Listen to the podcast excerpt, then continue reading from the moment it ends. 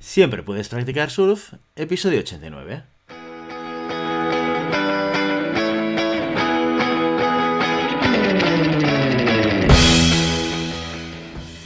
Bienvenido y bienvenida a Siempre puedes practicar surf, tu podcast diario sobre recursos humanos.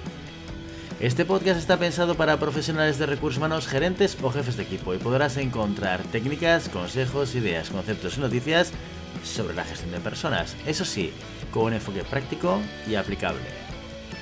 Hoy episodio 89 del miércoles 29 de septiembre del 2021, programa en el que vamos a explicar y desarrollar un caso práctico sobre gestión de personas. Pero antes, dejadme que os recuerde que podéis encontrar más contenido en nuestro blog e información sobre nuestros servicios en nuestra web globalhumancon.com. Desde ahí os podréis apuntar a nuestra newsletter para no perderos nuestros webinars, streamings y todo el contenido de actividades que organizamos desde la consultoría Global Human Consultants. Hoy es miércoles y los miércoles lo dedicamos a explicar casos prácticos de recursos humanos.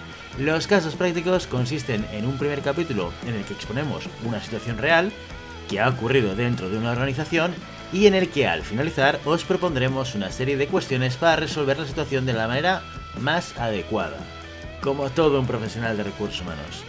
La semana siguiente resolvemos y compartimos con vosotros nuestra solución. Y así cada miércoles. ¿Preparados? Pues vamos a empezar con el segundo caso, el caso de cara Melo.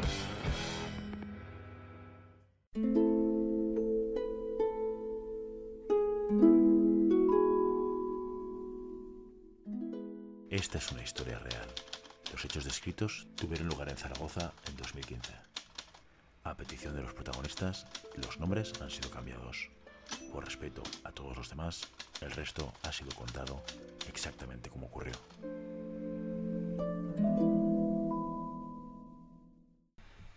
Pues bien, tal y como describe nuestra entradilla de los casos, nos vamos a Zaragoza, año 2015, y nuestra protagonista se llama Cara Melo. Hace muy poco que Cara ha cumplido su cuarto año en la corporación Super Servicios.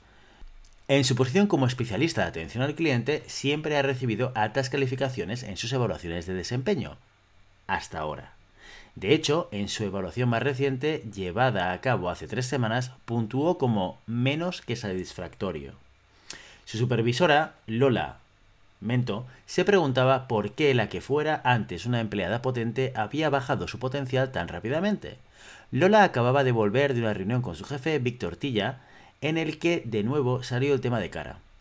Víctor sugirió que Lola podría revisar el historial de cara e intentar así esclarecer un poco qué estaba pasando y qué podían hacer para solucionarlo. Lola cerró la puerta de su despacho, se sentó en su escritorio y abrió la carpeta del historial de cara de su ordenador.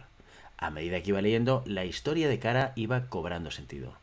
Aproximadamente seis meses antes, más o menos en la época de Navidad, Cara empezó a alargar su hora del almuerzo. Debido al espacio reducido y las rutinas exigentes que deben hacer los empleados del departamento de atención al cliente al que pertenece Cara, fue muy fácil notar que estaba extendiendo su tiempo en periodos de unos 10 o 15 minutos. Una vez incluso se pasó de su hora por más de 25 minutos. Dado que era un periodo festivo, Lola no hizo nada al respecto. Sin embargo, cuando Lola recordó a Cara cuáles eran los horarios de las comidas, esta se ponía a la defensiva y contestaba con evasivas. Además, en dos ocasiones se puso a cabecear de sueño en su escritorio al volver a comer. De enero a febrero llegó de 10 a 20 minutos tarde en 6 días y en otros 4 llamó para decir que estaba enferma. Durante este periodo también se deterioró la relación con sus compañeros. Normalmente Cara era una persona tranquila y sociable, pero poco a poco su carácter se fue crispando, llegando a provocar situaciones realmente tensas.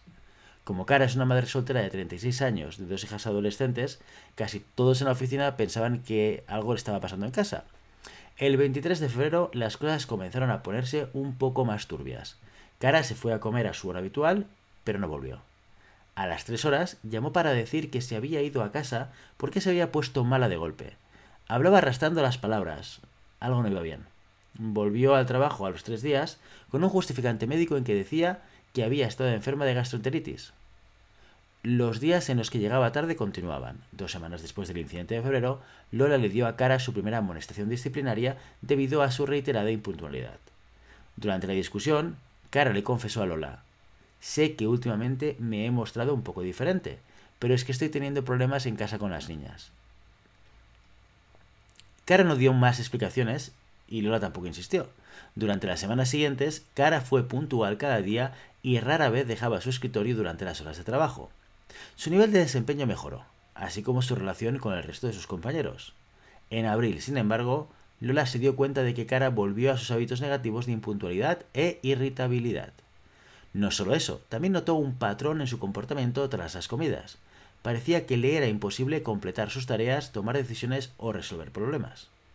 En una ocasión hubo una gran discusión entre ella y sus compañeros, en la que acabó yéndose a casa porque, según ella, estaba demasiado deprimida para seguir trabajando. Cara continuaba llegando tarde a trabajar y se ausentó dos lunes consecutivos.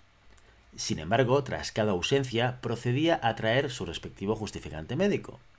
A inicios de mayo, Lola presentó la segunda amonestación, esta vez no solo por causas de impuntualidad, sino también por su bajo nivel de rendimiento. Llegados a este punto, Lola le advirtió a Cara que su puesto pendía de un hilo. No sé lo que está pasando, le dijo Lola, pero estás poniendo en peligro tu puesto de trabajo. He intentado ser comprensiva, pero estoy empezando a perder la paciencia. Necesitas centrarte y necesitas hacerlo ya, o no tendré más remedio que despedirte. Durante las siguientes semanas, Cara volvió a mejorar su productividad y rendimiento. Obviamente le preocupaba perder su puesto de trabajo, a mediados de julio fue cuando tocó hacer la evaluación del rendimiento. Y aunque su caso fuera menos que satisfactorio, Lola se percató de que había habido una mejoría en todas las áreas. Pero en la última semana todo explotó. El 23 de julio, Cara volvió de su comida 45 minutos tarde, con los ojos vidriosos, balanceándose ligeramente, murmullando cosas y oliendo fuertemente a brandy. Se sentó en su escritorio y durante 20 minutos solo rumiaba cosas, moviendo papeles de un sitio a otro, cabeceando, creando una escena que distraía a los otros empleados. Lola fue a su escritorio. Cara, ¿qué está pasando aquí? ¿Estás mal? No parece que estés en posición de trabajar. ¿Estás enferma? ¿Puedes trabajar? ¿Has bebido? ¡Contesta! Cara subió lentamente la cabeza para mirar a Lola, no sin cierta dificultad. Tras lo que pareció uno o dos minutos, Cara rompió a llorar. Cogió su bolso, empujó a Lola y se fue. Al día siguiente, una de las hijas de Cara llamó a la oficina diciendo que su madre no podía ir a trabajar porque estaba enferma en la cama. No volvió a la oficina hasta hoy. Estuvo en el baño de chicas durante una hora. Cuando salió, se fue a la oficina de Lola y preguntó si podía ser transferida inmediatamente a algún otro departamento donde la presión no fuese tan alta. Parecía muy agitada y no miraba a Lola a los ojos. Lola le respondió que volviera a su sitio y siguiera con su trabajo mientras investigaba qué podía hacer. Fue entonces cuando Lola se reunió con su jefe, Víctor Tilla. Estaban intentando decidir qué hacer. Pensando en cómo están las cosas actualmente, Lola entiende que la presencia de Cara en el departamento es una fuente de problemas.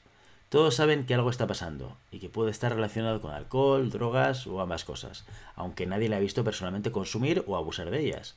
Además, desde que su trabajo es tan deficitario, los demás compañeros tienen que ir detrás de ella, corrigiendo o directamente rehaciendo lo que ella hace. Cara parece no tener remordimiento sobre su conducta y tampoco parece que quiera corregirla. Lola quiere despedirla ya, tal y como le ha explicado a Víctor.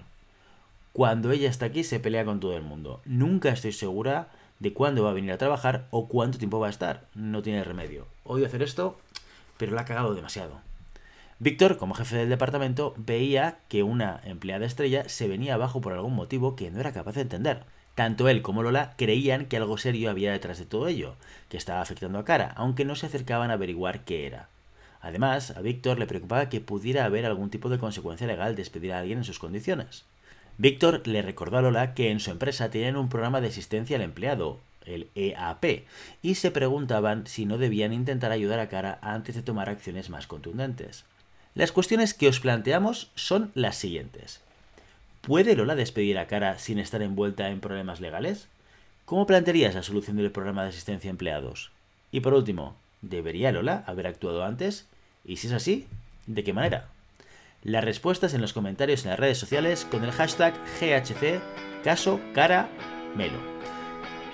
Y ya sabes, no puedes tenerlas solas, pero sí siempre puedes practicar surf y hasta aquí nuestro episodio. Y como siempre queremos invitaros a que os pongáis en contacto con nosotros nos deis vuestra opinión y nos si tenéis algún tema o alguna pregunta concreta. Lo puedes hacer a través de la página de contacto en globalhumancom.com barra contáctanos o en las redes sociales. Estamos en Facebook, en Instagram, en Twitter y en LinkedIn. Y si el contenido de este podcast te gusta, no te olvides suscribirte, darnos 5 estrellas en iTunes y me gusta tanto en iVoox como en Spotify. Igualmente recuerda que podrás encontrar más contenidos, noticias y recursos en nuestra web globalhumancon.com.